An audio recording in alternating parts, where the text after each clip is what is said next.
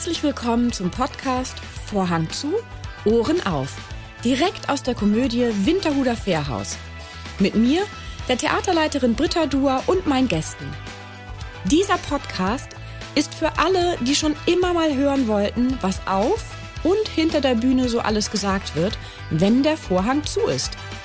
Also, Vorhang zu, Ohren auf.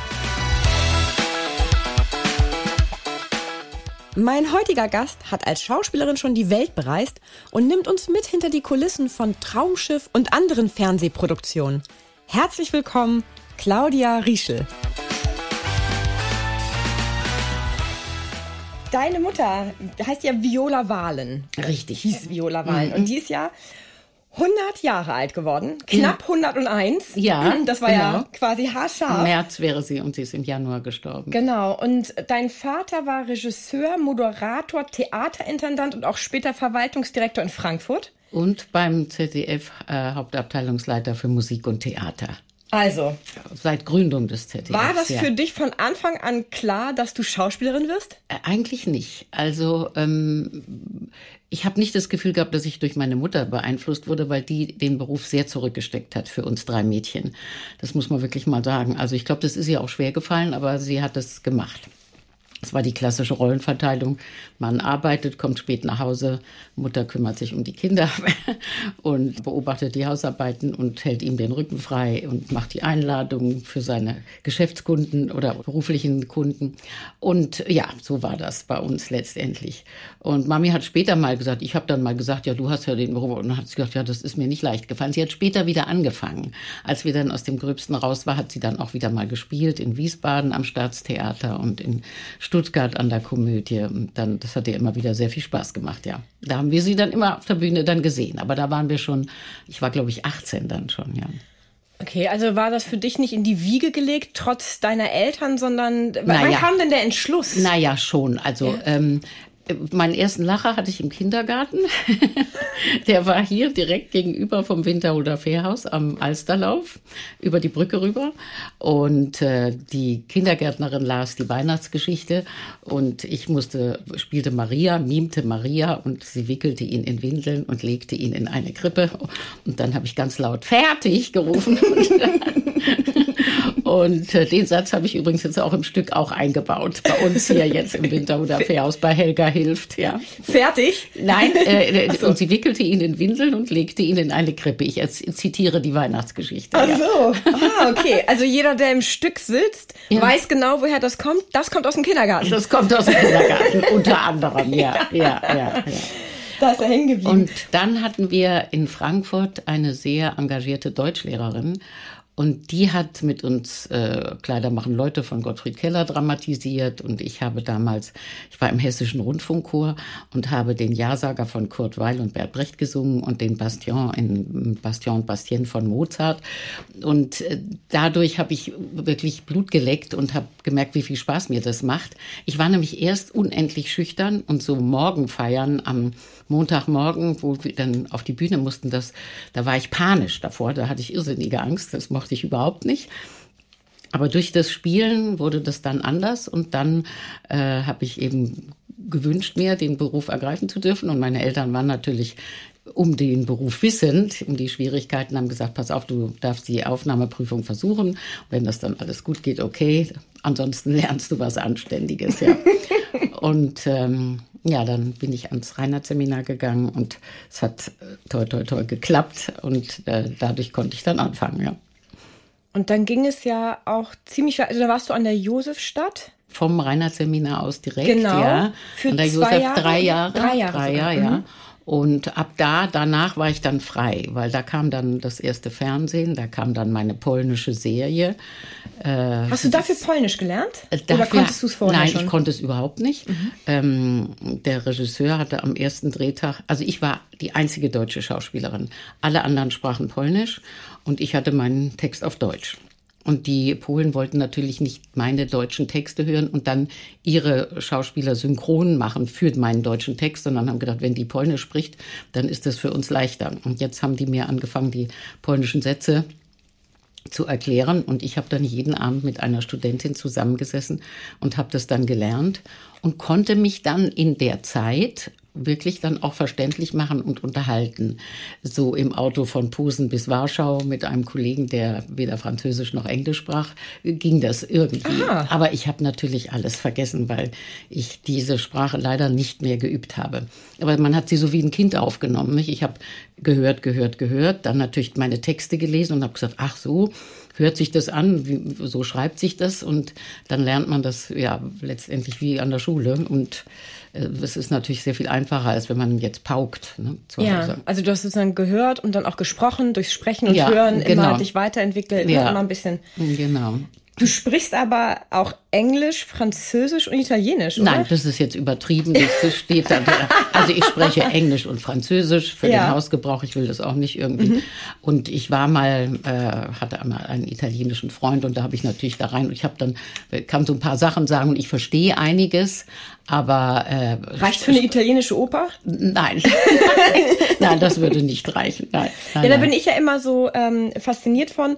Ich kenne eine äh, Beleuchtermeisterin aus der Staatsoper mhm. und ähm, die sprechen dort, die meisten, die dort angestellt sind, sprechen äh, dann auch fließend Fran äh, Französisch und Italienisch. Ja, toll, ja. Weil die, die Sprache der Oper sozusagen Italienisch ist. Und äh, ich stand da und dachte, boah, was? Ja, ja, ja toll. Ja. Das ist also das sehr äh, beeindruckend. Ja. Ich finde ja, Menschen, die viele Sprachen sprechen, ja, sehr toll, beeindruckend. Toll, ich ja. würde gerne ganz viele Sprachen können. Ja. Ich hätte gerne so einen auch. Chip implantiert. Genau, genau. Wo man so ja. draufdrückt und dann klack, klack, Geht's Französisch, los, ja. klack, klack, Polnisch, klack, klack. Ich habe es auch neulich, als wir Traumschiff gedreht haben in Kolumbien, habe ich das auch sehr bedauert, weil da kommt man überhaupt nicht weiter, wenn man nicht Spanisch spricht, weil die können, also wir sind dann, haben das Land versucht zu erkunden und konnten uns sehr schwer nur verständlich machen, halt mit Händen und Füßen. Ne? Und da habe ich auch gedacht, Mensch, Meier, das wäre schon schön, man könnte Spanisch. Habe dann auch angefangen mit Bubble, mhm. aber dann kam wieder der nächste Dreh und dann schlief es leider wieder ein. Ich bin dann nicht sehr diszipliniert mit dem Dranbleiben, muss ich leider sagen, ja. Aber du kannst dich für viel interessieren. Ja, gut. Das ist doch total positiv. Du bist in Hamburg geboren. Richtig. Ähm, und wie alt war, warst du, als du nach Frankfurt gezogen bist? Mit acht sind wir umgezogen. Ach, schon mit acht. Mit acht das ja. heißt, mhm. dann bist du aber hier noch zur Grundschule erstmal gegangen. Ich bin erst noch Jahr? zur Grundschule gegangen, mhm. die ersten zwei Jahre. Wo warst und, du hier? Äh, ja, das war in diesem Wäldchen da in Großborstel. Ich weiß gar nicht mehr, wie die ah, Schule das hieß. Ich auch nicht mehr. Ja. Und äh, ah. da war ich in der Grundschule und dann kam ich eben in Frankfurt in die dritte und vierte Klasse und dort dann aufs Gymnasium, ja. Hm. Hattest du eigentlich jemals auch den Wunsch, dann noch zu einer Uni zu gehen oder warst du so drin in deinem Schauspiel und hast so viel, also du hast ja so viel gedreht, das ist ja, das liest sich ja also sehr nee, beeindruckend. Nein, ich habe, äh, nee, das habe ich nebenher mir auch nicht zugetraut, muss ich ehrlich sagen. Ich finde es toll, wenn Leute dann nebenher noch ein Studium anfangen, aber äh, das hätte ich nicht hingekriegt. Du bist ja seit Jahrzehnten, kann man ja schon sagen, eine sehr erfolgreiche Schauspielerin. Dankeschön. Und da frage ich mich, was ist dein Geheimnis quasi? Also, wie schafft man es so lange, so erfolgreich im Geschäft zu bleiben? Hast du da, Nein, also ich glaube, erkennen? also erstmal, ich bin dankbar, dass ich so arbeiten kann, wie ich kann und ähm, bin auch zufrieden mit dem, wie das so läuft. Aber ähm, ich weiß nicht, ich glaube, es ist eine gewisse Beständigkeit. Zu unserem Beruf gehört wahrscheinlich eine Teamfähigkeit. Es gehört viel Disziplin dazu. Wir sind ja eigentlich ein ziemlich disziplinierter Haufen, wenn wir so ein Stück erarbeiten, weil da müssen alle funktionieren, sonst wird es schwierig. Und, ähm, und ich habe halt auch immer Glück gehabt. Und es ging dann auch immer irgendwie eins folgte aus dem anderen. Und das ist dann natürlich sehr hilfreich. Ne? Mhm. Kommen wir noch einmal zu deiner Familie. Ähm, du hast ja erzählt, du hast zwei Schwestern. Mhm. Eine Schwester ist ja auch quasi beim Fernsehen, also die ist ja, also Susanne Rieschel, ne? Die ist genau. ja, ich habe das gelesen, Fernsehansagerin war sie oder ist sie ja, ähm, Redakteurin sie. und Regisseurin? Nee, Regisseurin Gar nicht. Also nee, okay. Redakteurin. Redakteurin. Also die hat die Sendung Pur, die Kindersendung Pur und Wombats und so etwas mitkreiert und mitentwickelt. Und äh, ja, das war für die eine sehr erfüllte Zeit. Aber sie ist jetzt natürlich auch schon pensioniert und im Gegensatz zu mir, die ich weiterarbeiten kann in unserem Beruf, äh, muss sie natürlich aufhören. Und deine dritte Schwester? Ist die äh, auch beim Film? Nein, die ist nicht beim Film gelandet. Die war äh, Biologielaborantin und hat dann aber zwei Mädchen bekommen und hat dann für die Kinder auch den Beruf aufgegeben, ja. Gibt es einen Schauspieler oder eine Schauspielerin, mit der du unbedingt noch mal zusammenarbeiten wollen würdest? Also dürfte auch international sein, wenn du sagst, naja. Du darfst jetzt was wünschen von mir und ich habe alle Telefonnummer in meinem Handy. Alle und ich bin mit alle. allen befreundet. Also, wen ich natürlich am meisten bewundere, ist Meryl Streep, nicht? Das, das finde ich eine so sensationelle Schauspielerin. Ähm, wie die das schafft, in die unterschiedlichsten Charaktere zu schlüpfen. Also die macht ja von Tragik über Musical, über, ich weiß nicht, alles. Die hat eine Bandbreite, die ist, jedes Mal sagt man wieder, das macht sie auch noch, dann singt sie auch noch, also phänomenal. Das ist also, also die dürfte ich anrufen. Die, die dürfte ich mal fragen. Das würde sicher wahrscheinlich nicht passen. Aber gut, äh, ja, da muss man dann in einer anderen Liga arbeiten. Ja. Äh, Ende der 80er Jahre, da hast du ähm, Fest im Sattel mitgespielt. Ja. Fest im Sattel. Und musstest du dafür eigentlich reiten können für die Rolle? Ja, also das war natürlich schon äh, Bedingung und das war mein Glück, weil ich ja von 13 bis 18 so ein typisches Pferdemädchen war mit Scheuklappen rechts und links und nur die Pferde und nach der Schule sofort in den Reitstall. Und ähm, Insofern kam mir das sehr zugute. Ich musste von meinem Vater aus Klavier üben. Das habe ich nie, leider nicht so gerne gemacht und habe das auch sehr bedauert, dass ich das nicht weiter gemacht habe. Aber ich habe dann zu ihm gesagt, Papa, ich habe schon fünf Rollen bekommen wegen des Reitens, aber noch keine wegen Klavierspielen. Was nicht ganz stimmte. Ich habe auch ein, aber gut, das war aber keine Bedingung für die Rolle. In Kartoffeln mit Stippe habe ich mal das Präludium von Bach gespielt, ja. Das hätte man aber im Zweifelsfalle auch jemand anderen ja, ja, machen ja, lassen können. kann man ja sowieso dann auch fingieren, ja. Mhm es war nicht Bedingung für die Rolle. Hm. Und wie war das mit Pferden und Kindern zusammenzudrehen? Ich glaube, das ist doch eigentlich die größte Herausforderung, oder? Weil auch Pferde so unberechenbar ja, das ist natürlich schon schwierig. Also es ist schon gut, wenn die Leute auch reiten können, auch die Schauspieler, weil man muss ja auch immer auf Position stehen. Man muss da sein, man muss das Pferd äh, in der Gewalt haben. Mhm. Ähm, und da habe ich dann schon mit Kollegen, die nicht reiten konnten, die abenteuerlichsten Sachen erlebt, wo die dann diametral auseinander äh, glitten treten und man sagte, hallo, wo ist denn der andere jetzt? ja, das ist schon, wir hatten auch einen Kollegen bei, bei Glücksritter, der hatte auch gesagt, er kann reiten. Ich sage jetzt mal, das war der Uli von Lobschütz und der fiel vom Pferd, weil das Pferd also so einen kleinen Schlenker machte. Mhm. Und äh, hat dann richtig sich den Wirbel angebrochen. Das war sehr dramatisch.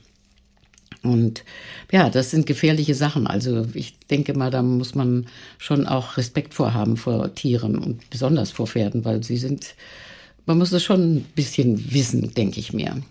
Ja, vor allem, äh, das sind ja, aber sind das auch dann ähm, trainierte Pferde, also Filmpferde? Ich, also das hatten wir nicht. wir hatten die nee. Pferde von dem Ponyhof da, aber äh, das, so, waren also Isländer, das waren Isländerpferde. Mhm.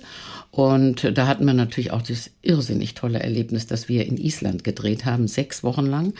Und äh, in der Geschichte mussten wir vier Pferde einkaufen und haben die vom Norden der Insel in den Süden nach Reykjavik geritten, um sie dann nach Deutschland zu transportieren. Und das war natürlich für uns ein Mega-Erlebnis, weil wir waren an den schönsten Orten Islands an den Wasserfällen, wo man sonst gar nicht hin darf, bei den Geysiren und alles zu Pferde, also immer einer auf dem Pferd und der andere am Handpferd rechts neben sich oder links, weiß mhm. nicht mehr genau. Und äh, so sind wir dann zu viert, ähm, zwei Schauspieler, also ich die äh, Adele Landauer sind wir dann darunter geritten, ja. Und dann passierten Sachen, dass wir irgendwo reiten sollten durch eine Furt und die haben wir verpasst und dann schwammen die Pferde und dann waren die Telefone defekt und dann konnten wir uns nicht mehr verständigen und dann landeten wir in irgendeiner Höhle und haben uns verirrt und naja, also so, so die typischen Dramen. Dramen, die da stattfanden, genau. ja. Die ja Gott sei Dank in echt wahrscheinlich nicht stattfanden. Nicht stattfanden, nein, nein. Ich fand da war es ganz schwierig, weil wir kamen an in Island und es war also sie hatten uns gesagt, immer kalt, immer einmal am Tag Regen, Wind, Wind, Wind. Wir hatten alle Gore-Tex-Anzüge und alles Mögliche und wir kamen dorthin, der schönste Sommer seit 50 Jahren. Die Sonne strahlte vom Himmel, der Kameramann verzweifelt. Ich, ich brauche brauch, Regen! Nein, ich brauche Wolken und nicht einen mediterranen Himmel. Wir sind in Island. Und dann hatten wir geübt, wie wir da durch dieses, ähm, durch diesen Fluss Furt. schwimmen. Mhm und äh, mit Neoprenanzügen, weil die Wassertemperatur war dann doch sechs Grad. Und Dann zwei Wochen später kamen wir zu der Stelle und wollten das drehen. Da war der Fluss so leer, weil die, es hat so die Sonne geschienen sechs Wochen lang, dass äh, wir dann mühsam irgendwelche Löcher finden mussten, wo wir dann mal zwei äh, Züge schwimmen konnten. Ja.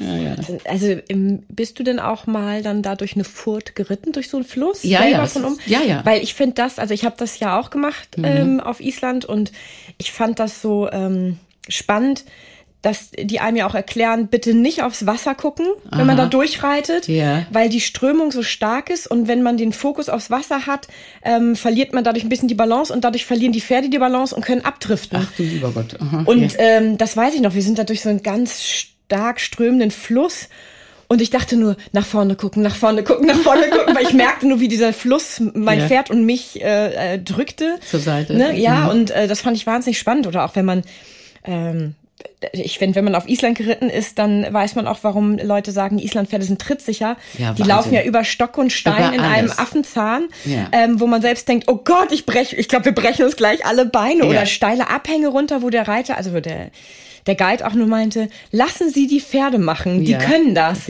Und man selber denkt, oh Gott, atmen, entspannen, atmen. Ja, ja, also das ja, ist wirklich war, faszinierend. War, wirklich wahnsinnig, weil von, das, von wir haben damals gedacht, äh, dass der Reitlehrer würde von uns sagen, da wird nicht lang geritten wie in Deutschland. Mhm. So sind die Beine dann auch alle so dick im Stall bei denen, die gehen über alles. Trittsicher, ja. weil das sind überall Löcher und Geröll Lava und Lavafelder ja, und, und, und, diese, also, und diese äh, Rasen. Ja, so Knubbel, ne? Ja, überall das, Knubbel. Das, stimmt, das ist, da sind wir auch durch mhm. so ein Feld geritten. Mhm. Das sieht so ein bisschen aus wie so äh, Bubiköpfe, aber aus mhm. Rasen, ja, so ganz viele. Und dann sind dazwischen so kleine so, Minigänge. Gänge, ja. Und dann töltet man da in einem Affenzahn durch und man denkt, oh Gott, ja, muss es halt einfach nur machen lassen. Ja, weil, also, ja, es ist irrsinnig. Sonst das fliegt man. Wahnsinnig. Also das ist ein Phänomen. Ich hatte große Hochachtung vor diesen kleineren Pferden. Ne? Ja. ja. Und warst du jemals noch mal danach auf Island? Leider nicht, nein, okay. war ich nicht wieder da. Nee. Weil, also es ist ja wirklich ein faszinierendes Land. Leider ja, toll. Sehr voll. Toll. Jetzt mittlerweile. Jetzt. War, damals war das ja. Das war leer. Oh, ganz toll, ja. Ähm, dann kam ja auch danach, also das war ja Ende der 80er Jahre, war Fest im Sattel und Mitte der 90er kam dann ja die Serie Immenhof. Genau. Ähm, und Neues vom Immenhof Neues das, vom ne? Ja. Mhm. Und wenn du jetzt noch mal so zurückblickst auf all deine Filmerfahrungen, ähm, was fandst du jetzt mal von Island abgesehen eigentlich den schönsten Drehort? Gibt es da irgendwas, was bei dir in Erinnerung geblieben ist? Oh, ich hatte ja wirklich so viel Glück. Ähm, was ich unheimlich faszinierend fand, war Brasilien. Ne? Also da war ich äh, einmal zwei Monate für eine Serie, die dann irgendwie abenteuerlich vonstatten lief und nicht wirklich stattfand. Und das wurde dann alles abgebrochen, die Dreharbeiten und ähm, ziemlich dramatisch das Ganze. Aber gut, ich war zwei Monate dort drüben äh, in Ouro Preto, das heißt schwarzes Gold. Das ist früher eine historische Stadt, immer jetzt noch. Und ähm, da haben wir gedreht eine Sklavengeschichte auch aus dem letzten Jahrhundert und ähm, und das war eine phänomenale Zeit dort. Und dann hatte ich noch mal das Glück, mit dem Traumschiff in Manaus zu landen mit dem Flugzeug. Und dann sind wir mit dem Traumschiff den Amazonas raufgefahren und die ganze brasilianische Küste runter bis äh, Uruguay und Montevideo dann wieder zurück. Und das war ein unheimliches Erlebnis. Wenn du so auf dem Traumschiff drehst, ähm, dreht ihr die Innenszenen eigentlich auch auf dem Schiff in ja, Kabinen? Ja, jetzt also ja. Nicht noch früher, mal gab es, früher war es, glaube ich, im Studio die ganz ersten Folgen oder auf dem Schiff dann hier. Mhm. Und jetzt ist es alles vor Ort auf dem Schiff, ja. Wird alles abgearbeitet wird quasi. Wird alles, alles dort gemacht, ja. Also der Landteil wird drei Wochen lang oder zwei Wochen lang, nee, drei Wochen lang in, in dem Land gemacht, in dem die Folge spielt. Und der Schiffsteil wird auf dem Schiff gemacht. Da fährt das Schiff unter Umständen völlig woanders lang. Ach, wir äh, sozusagen schon zurück nach Deutschland über den Atlantik oder, oder sowas, so ja, ungefähr? genau, genau, mhm. genau. Und äh, das, das kriegen die immer irgendwie zusammen. Ja, manchmal wird es schwierig, wenn es dann an Land ganz furchtbar warm ist und du stehst bei Windstärke 9 im Sturm. Äh, und das war hatten wir auch schon und da musste dann abgebrochen werden, weil die Leute hatten Dampf vom, vom Gesicht vor lauter Kälte und schlotterten in den kolumbianischen Sommerkleidchen. Das und soll, das sollte aber quasi alles noch eigentlich von der kolumbianischen Küste darstellen, ja, ne? genau, genau. Ah, okay. Ja, das ist ja immer diese Herausforderung, das ähm, weiß ich noch als Kind, als mir man äh, dann irgendwann erklärte, dass ein Film ja nicht gedreht wird wie ein Theaterstück, also in einem durch, nee. sondern ähm, wenn, äh, wenn es Szenen gibt an einem blühenden Kirschbaum, dann werden alle Szenen für diesen Film an dem Tag oder in, in der Woche am Kirschbaum gedreht. Also und sei es ja. nun, ob das Paar da schon zusammenkommt und sich gerade auch wieder trennt und mit Kind und ohne, also wirklich alles. Ja, das, das war sehr desillusionierend. Ja. Ich da, also äh, und, und da wuchs dann meine Hochachtung äh, vor dieser schauspielerischen Leistung auch noch mal mehr, weil du ja immer wieder dich in diese Szene reinfinden musst und überlegst, wo steht eigentlich gerade meine Person? Also, wo richtig. bin ich eigentlich gerade in der Geschichte? Ist, Was fühlt die gerade in diesem Moment? Das, das, ist richtig. Und nicht mhm. wie im Theater, wo man sozusagen sich auch ein bisschen so reinspielen kann ja. und ne, dann das ja. aufbaut und die Emotion und dem einfach folgen Geschichte, kann. Ja, wie so ein Fluss. ist. Ne? Und genau. Da ist es dann eben, dass man manchmal das Ende zu, zuerst spielt und den Anfang zu, zum Schluss, weil es dann wieder nach Motiven geht. Also jetzt nicht unbedingt der blühende ja, Baum, aber genau. das Haus, wo die Familie spielt oder das, die Schule, wo das ist, das wird alles ja, man kann ja nicht dauernd hin und her springen, das wäre ja viel zu kostenaufwendig. Ne? Ja, das war, also das fand ich damals sehr ernüchternd. Das ist äh, schwierig. Da muss man das ganze Puzzle dann in seinem Kopf haben von der Rolle. Das ist dann die Arbeit, die wir dann leisten müssen, ja. Da bist du doch sicherlich auch schon sehr routiniert, oder? Also ähm, fällt naja, dir das? man muss halt sich sehr sehr gut vorbereiten, ne? Mhm. Und muss das und man muss auch wissen, manchmal wird ja auch ein Drehplan umgeschmissen, weil aus irgendwelchen Gründen jetzt gerade mit der in der Pandemie, wo laufend Leute krank sind, dann hieß es plötzlich, oh, kommt mal bitte dreht mal heute, weil der ist krank und jetzt müssen wir die Szene vorziehen. Also man sollte alles schon im Kopf haben und die Szenen parat haben und dann auch wissen, wo man emotional steht. Das ist das Schwierigste dann. Ne? Die Figur, ne? Ja. Mhm. Du warst 1985 bei Dalli Dalli. Diese Sendung ja. habe ich mir angeguckt. Nein. Erstmal ist es ja sehr skurril, sich ähm, Fernsehsendungen von 1985 anzugucken, ja. wie die Leute aussahen, was die gesagt haben. Also äh, MeToo lässt grüßen. Also es ist wahnsinnig interessant, äh, was für Sprachgebrauch und was für Sätze da sagen. Nichts Schlimmes, wirklich nicht ja, ja. Dramatisches, aber wie sensibilisiert wir jetzt sind, auch auf Sprache und was man transportiert. Ähm, davon mal ganz ab.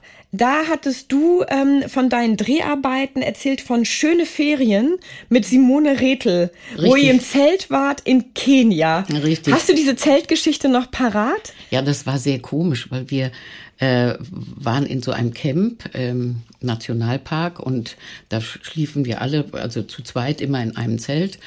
Und es wurde auch uns gesagt, vorsichtig und ihr, ihr seid Gast in der Natur. Es wird alles bewacht hier. Löwen und Hyänen. Ja, ne? und, alles, alles, Mögliche. Mhm. Und wir hatten auch schon einen irrsinnigen Rüffel bekommen am Tag vorher, weil wir mit irgendeinem Fotografen aus dem Wagen ausgestiegen waren in der Savanne und uns vor Elefanten äh, fotografieren ließen. Und der sagt, geh doch noch mal ein bisschen näher ran und so. Und wir das alles auch ganz brav machten. Und dann kam der Leiter vom Hotel und hat gesagt, ob wir denn wahnsinnig wären und wir sollten gefälligst im Auto bleiben. Also, hm. und, ähm, an dem Abend äh, waren wir dann auch äh, im Zelt und irgendwann brüllte ein Löwe so wahnsinnig, dass wir dachten, um Gottes Willen, der muss mindestens hier im Ort sein oder im Dorf. Und wir saßen also aufrecht da in unseren Betten. Und äh, dann habe ich gedacht, komisch, also die ganzen anderen Tiere zirpen immer weiter, die Vögel zwitschern weit. Es ist also abends dann mhm. teilweise mhm. noch, es ist also eigentlich merkwürdig. Eigentlich müsste ja jetzt Ruhe herrschen, wenn so ein furchterregendes Gebrüll da plötzlich erschallt. Und äh, zum Schluss kriegten wir raus, dass der Tonassi dieses Laut in, mit dem Tongerät in das Dorf gestellt hat, um ein paar Leute zu erschrecken, was ihm auch mit einigen gut gelungen war. Wie ist das mit dir und Lampenfieber? Ähm, hast du jetzt noch, wenn du zum Beispiel auf der Bühne stehst, noch Lampenfieber? Ja, also total. Also jetzt nicht jede Vorstellung. Mhm. Die Premiere bringt einen fast um. Das ist wirklich, da fragt man sich immer, warum habe ich diesen Beruf erwählt? Wieso? Äh, ja, ja, genau. Aber äh, das nimmt dann mit zunehmender Sicherheit und mit zunehmendem Einspielen nimmt das dann ab, Gott sei Dank, weil das wäre ja dann, wenn man nun jeden Abend unter Pein da auf die Bühne steigen würde, dann wäre das ja ein bisschen traurig. Aber doch, das ist auf alle Fälle da. Ne? Und hier, wir haben ja das Stück jetzt hier schon öfter gespielt, aber das wird hier in Hamburg wieder mit ziemlichem äh, Lampenfieber verbunden sein. Hast du ein Ritual, ähm, was dir hilft, dieses Lampenfieber so ein bisschen in den Griff zu kriegen? Das frage ich immer ganz Ja. gerne, einfach Ja. aus, aus purem Egoismus. Mm, ja. Dass man so weiß, also tief Nee, atmen. also leider, oder? leider nicht. Also tief atmen natürlich, sich konzentrieren, äh, vorher auf alle Fälle ruhen zu Hause. Also eine Stunde, bevor ich in die Vorstellung fahre, ist immer eine Stunde totale Ruhe. Da liege ich im Bett. Und Hast du nicht das, hast du nicht die Angst, dass du zu ruhig wirst und gar nicht wieder hochfahren nee, kannst? nee, nee, nee. Also das, ich habe so einen inneren Wecker. Ich gucke auf die Uhr und sage, da möchte ich aufstehen, stell immer den Wecker, aber ich wache immer vorher auf. Also das, das ist ganz komisch. Wahnsinn, Mein Mann kann das auch, ich kann ja, das nicht. es ist äh, und äh, dann, naja, man versucht ruhig zu sein, aber ich habe jetzt nicht irgendein spezielles Atemsystem oder Beruhigungstabletten nehme ich auch keine, weil da hat man dann Angst, dass man zu sediert ist. ich bin sowieso kein Tablettennehmer. Also ähm, ja, man muss irgendwie da durch. Ist so. Wir beide haben uns ja eben gerade auf unseren Fahrrädern getroffen, hier Richtig. vorm Haus. ähm, wenn du hier in Hamburg bei uns spielst, kommst du da auch jedes Mal mit dem Fahrrad zur Arbeit? Also wenn's Wetter schön ist, ja, auf alle Fälle. Und ich habe einen der schönsten Fahrradwege, die Alster entlang, immer am Kanal hier und denke, oh, habe ich's gut, ja. Das ist ein toller Weg zur Arbeit. Ähm, bist du denn auch so sehr aktiv? Also machst du irgendeinen gewissen Sport oder Pil also wie Pilates oder fährst du viel Nee, ich Fahrrad? mache viel oder? zu wenig. Ich walke, ich fahre viel Fahrrad, ich mache fast alles mit dem Fahrrad, aber damit hat sich's dann auch schon. Ja. Ich nehme mir immer vor, dass ich bin auch angemeldet hier beim Miss Sporty. Da gehe ich auch hin und wieder hin, aber das kann man dann auch an der Hand abzählen. ja. Ähm, Weil ich meine, du bist ja sehr schlank und du siehst ja sehr sportlich aus. Darum fragte ich mich, ob das, du. das täuscht ein bisschen, ja. also ist dann vielleicht das Fahrradfahren, dass du so Ja, dem wahrscheinlich, Fahrrad ja, machst. ja, ja. Und ich muss im dritten Stock ohne Fahrstuhl. Das hält auch jung. Ja. Und äh, als ich dich in Köln getroffen habe, wo du gespielt hast, da warst du ja auch mit deinem Fahrrad unterwegs. Das ist ja so Richtig. ein Klapprad. Da ne? habe ich ein Klapprad, also wenn ich unterwegs bin, weil mein Fahrrad geht ja nicht in das Auto rein, da habe ich mir für Tourneen und so, auf Tourneen nehme ich es auch mit. Da glaube ich es auch jeden Tag aus in den verschiedensten Orten. Und das ist super, weil man dann die Städte besser kennenlernt und die Gegend, wo man plötzlich landet, weil man ist ja mit dem Hotel nicht unbedingt im Zentrum. Manchmal wohnen wir in irgendwelchen scheußlichen Gewerbegebieten. Und da denkt man, wie komme ich denn jetzt hier weg? Und das ist, seitdem ich mit dem Klapprad unterwegs bin, ist das super, ganz toll. Ich habe mit Gerrit Kling, die fuhr auch immer mit und Andrea Lütke auch. Also wir sind, haben beide die Klappräder mitgenommen und seitdem machen das alle immer. Gerrit macht es auch weiter. Das ist super, ganz toll. Man ist auch, man hat ja Stunden im Bus gesessen, meistens. Und äh, dann ist es natürlich toll, wenn man sich nochmal richtig bewegt und nicht nur so im Gewerbegebiet hin und her wandert, ja. Wie ist es für dich als Schauspieler, wenn du jetzt von der Tournee sprichst? Da ist man ja gefühlt jeden Tag in einer anderen Stadt. Und ähm, wie ist das für dich, wenn du jedes Mal auf eine andere Bühne kommst? Weil ich meine, manchmal sind die ja sehr klein, manchmal sehr groß. Habt ihr dann immer noch am Abend vor der Vorstellung, dass ihr euch einmal trefft und nochmal die Wege besprecht? Oder ist es sozusagen, ihr trefft euch zur Vorstellung und dann Nein, guckt ihr? nein, nein, nein. Wir gehen, wir sind ja rechtzeitig im Theater. Der Bus fährt ja doch frühzeitig, weil alle müssen ja nacheinander auch geschminkt werden. Für manche ist es dann ein bisschen blöd, die dann erst am Schluss dran kommen.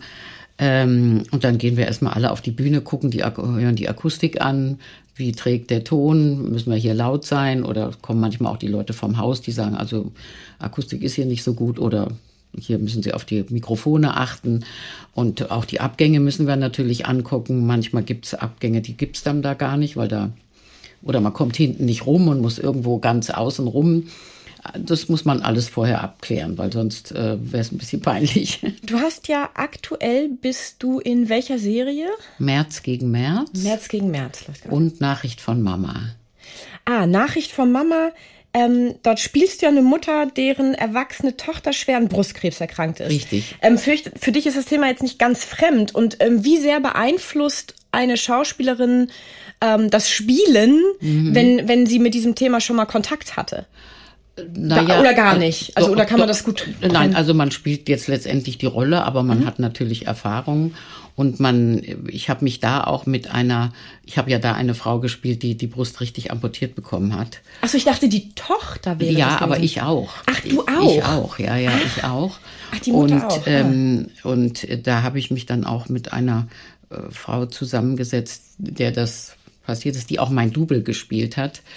Und äh, weil ich dann auch eine Liebesszene hatte und habe dann gesagt, wie gehe ich mit einem Mann um, wo jetzt ähm, die Nähe bald kommt und ich habe keine Brust mehr. Das ist ja, man muss ihn ja irgendwie warnen, weil mhm. ich habe gesagt, wie, wie machen Sie das? Und dann hat sie mir gesagt, also sie würde sagen, den sagen, das vorbereiten und mit dem Mann sprechen. Und das haben wir dann im Film auch eingebaut, weil das kam nicht drin vor.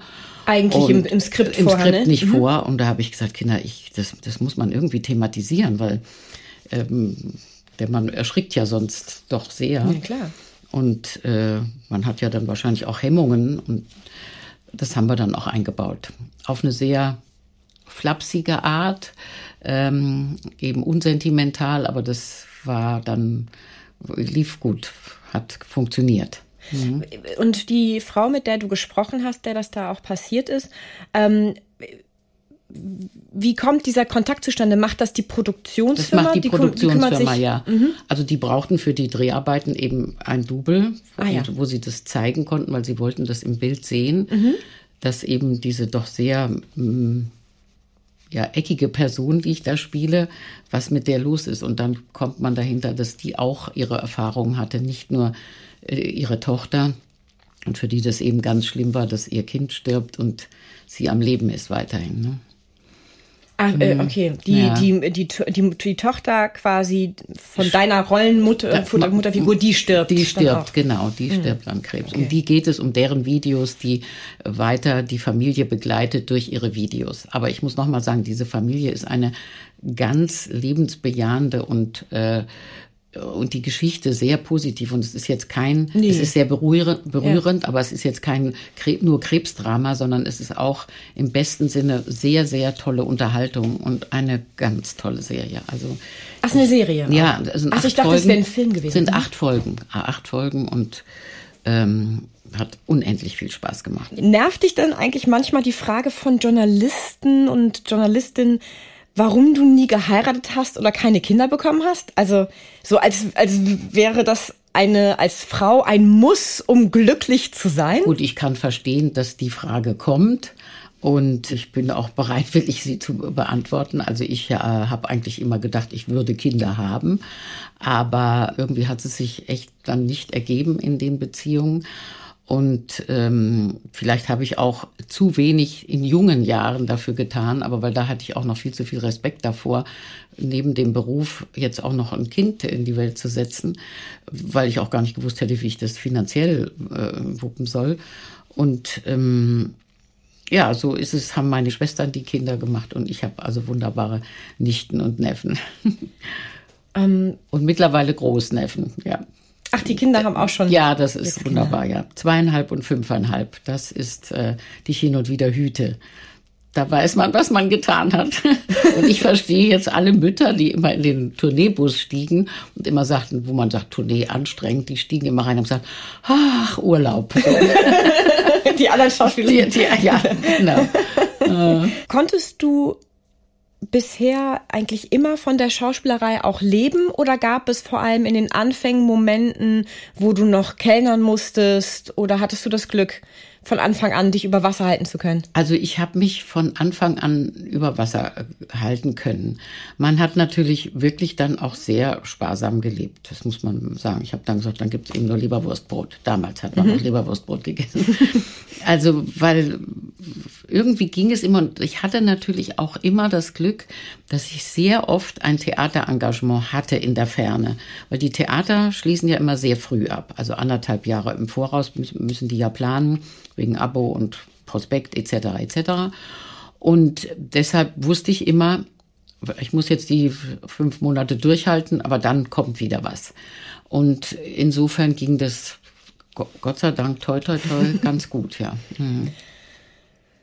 Aber wie gehst du oder wie bist du immer damit umgegangen, nicht zu wissen, was morgen ist? Also dafür bewundere ich ja Schauspieler so sehr. Ist für uns alle unendlich schwierig ist für uns alle und, und wir trösten uns alle immer gegenseitig, wenn dann wieder diese Phasen kommen, wo man sagt, du weißt doch, wie es ist und so. Und ja, ich weiß ja, wie es ist und so. Das ist, es ist immer wieder schwierig. Aber äh, damit müssen wir leben. Ne? Das Gibt es dann Chatgruppen oder trefft ihr euch so in? Äh, Nein, eigentlich macht man das dann nur. Ich habe ja drei gute Freundinnen in dem Beruf: die Sabine Postel, diese Angela Roy und Simon Rethel. Und äh, da besprechen wir dann solche Sachen natürlich auch und freuen uns, wenn der andere wieder was hat. Und dann geht's, es geht immer auf und ab, ja. Mhm. Wie, wie ist denn das für dich dann mit dem Fernsehen? Also wenn du ja dann Theater spielst, dann bist du ja immer lange Zeit blockiert und wahrscheinlich das Fernsehen, das ist ja extrem kurzfristig. Das, das ist Geschäft, eben oder? die sehr schwierige Frage und die Entscheidung, wo man sich dann auch oft quält. Soll ich das machen? Soll ich im Sommer Theater spielen? Weil da sind die meisten Drehsachen wie Lindström, Pilcher, das wird ja alles im ja, Sommer das, gedreht. Da bist du ja auch wahnsinnig viel vertreten. Bin ich ja auch drin, bin, soll ja. ich mich blockieren oder soll ich mich frei halten auf die Gefahr hin, dass nichts kommt?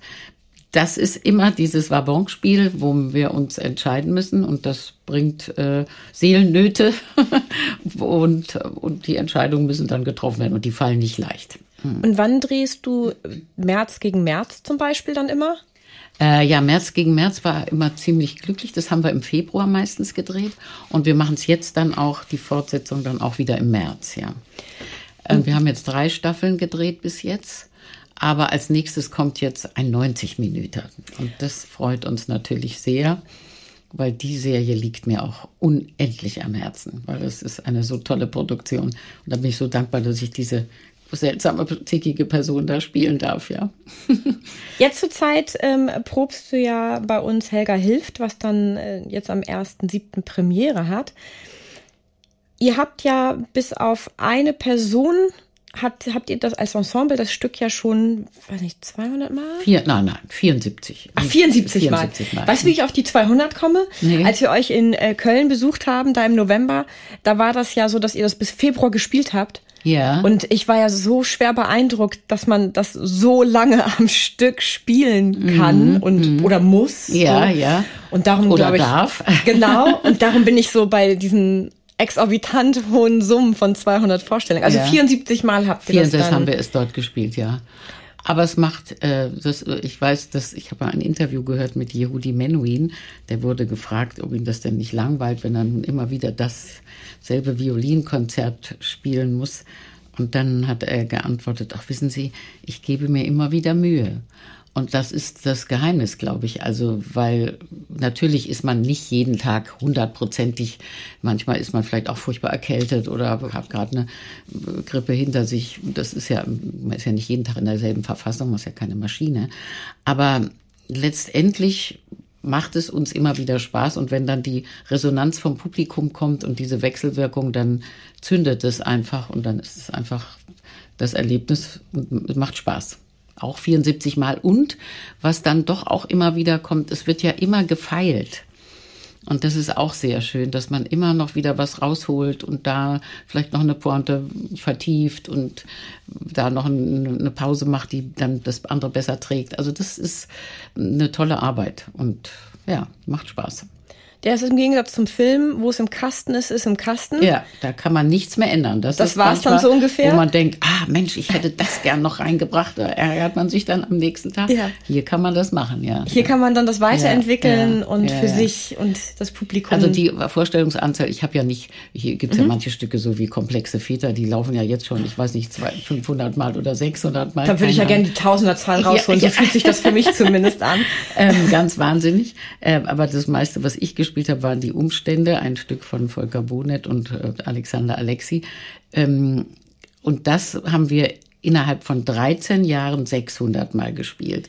Das hieß in anderen Umständen. In ne? anderen Umständen. Das mit ja. Walter Plate mit Walter Plate, gewesen, genau, genau. Wo er in eine Frauenrolle auch in eine Frauenrolle auch, ne? geschlüpft ist. Ja. Also wir mhm. beide mhm. mussten jeder in acht verschiedene Rollen schlüpfen, jeder. Und wir hatten, äh, ich hatte vier verschiedene Dialekte auch noch. Und das war ganz lustig. Über die Zeit, die wir dieses Stück gespielt haben, war dann mal plötzlich die Rolle stärker. Da habe ich so eine rasende Reporterin gespielt und dann war plötzlich wieder die andere stärker. Also es war dann anders gewichtet, weil man immer noch was dazu kam äh, an Pfeilen. Also ich, man macht ja nicht total was anderes, aber weil die Aufführung steht ja. Aber das ist der Spaß an sowas. Ich habe mal mit Jane Tilden, einer Burgschauspielerin, gesprochen. Und die spielte im, am Burgtheater hunderttausendmal Geschichten aus dem Wienerwald. Und die hat gesagt, und immer wieder kommt was dazu und immer wieder lote ich was aus. Also das hat mich sehr beeindruckt damals, ja. Das sind immer so Nuancen dann, ne? Ja, es sind so kleine, subtile Nuancen und man denkt immer, wieso bin ich denn da nicht schon längst drauf gekommen? Das ist ganz äh, interessant, ja. Man muss sich doch dann mit seinen Partnern auf der Bühne recht gut verstehen, wenn man 600 Mal auf der Bühne stand. Das ist richtig. Also, oder ist es nein, das, das haben wir aber auch. Wir waren jeden Abend saßen wir zusammen und haben unser Weinchen getrunken und hatten Spaß miteinander. Das war Gott sei Dank ja auch das ganze Team, was dazu. Wir waren ja nur drei Schauspieler. Mhm. Ähm, ich habe, da muss ich ehrlich sagen, auch bis jetzt immer Glück gehabt. Ja, ich habe nie, wo man gesagt hat, um Gottes Willen, den kann man jetzt aber überhaupt nicht ausstehen. Ja, es gibt's ja auch. Ne? Also, aber nee, ist mir Gott sei Dank nicht widerfahren bis jetzt. Und wir haben natürlich auch immer das Glück, wir freischaffenden Schauspieler haben das Glück, dass nicht so Animositäten in einem festen Ensemble über Jahre, die können ja auch manchmal entstehen oder Eifersüchteleien. Wir werden ja für ein Stück eingekauft, da entscheiden sich alle dafür und dann rauft man sich zusammen, ja. Und dann macht man's. Da macht man's, ja. Das Beste draus. Ja, genau, genau. Na, ich bin jetzt sehr gespannt, was für Nuancen es bei Helga Hilft alles geben wird. Ich werde mir das ja auch im Laufe der Zeit mehrmals anschauen. Ja, und ihr und, habt ja auch äh, eine der frühen Vorstellungen gesehen in Köln. Mhm. Also das hat sich schon ein bisschen entwickelt, glaube ich auch. Ja. Ich bin auf jeden mhm. Fall sehr gespannt und ich mhm. danke dir ganz herzlich fürs Gespräch, Claudia. Danke, danke. Ich auch, dass ich hier sein durfte. Tschüss. Einen kurzen Einblick in unsere jeweilige Podcast-Folge erhalten Sie auch über unseren Facebook- und Instagram-Account. Schauen Sie doch mal vorbei, denn wer die Komödie kennt, wird Abonnent. Bis zur nächsten Folge wünsche ich Ihnen viele Anlässe zum herzhaften Lachen, Zeit zur Entspannung und jede Menge Spaß im Alltag. Bis dahin, Ihre Britta Dua.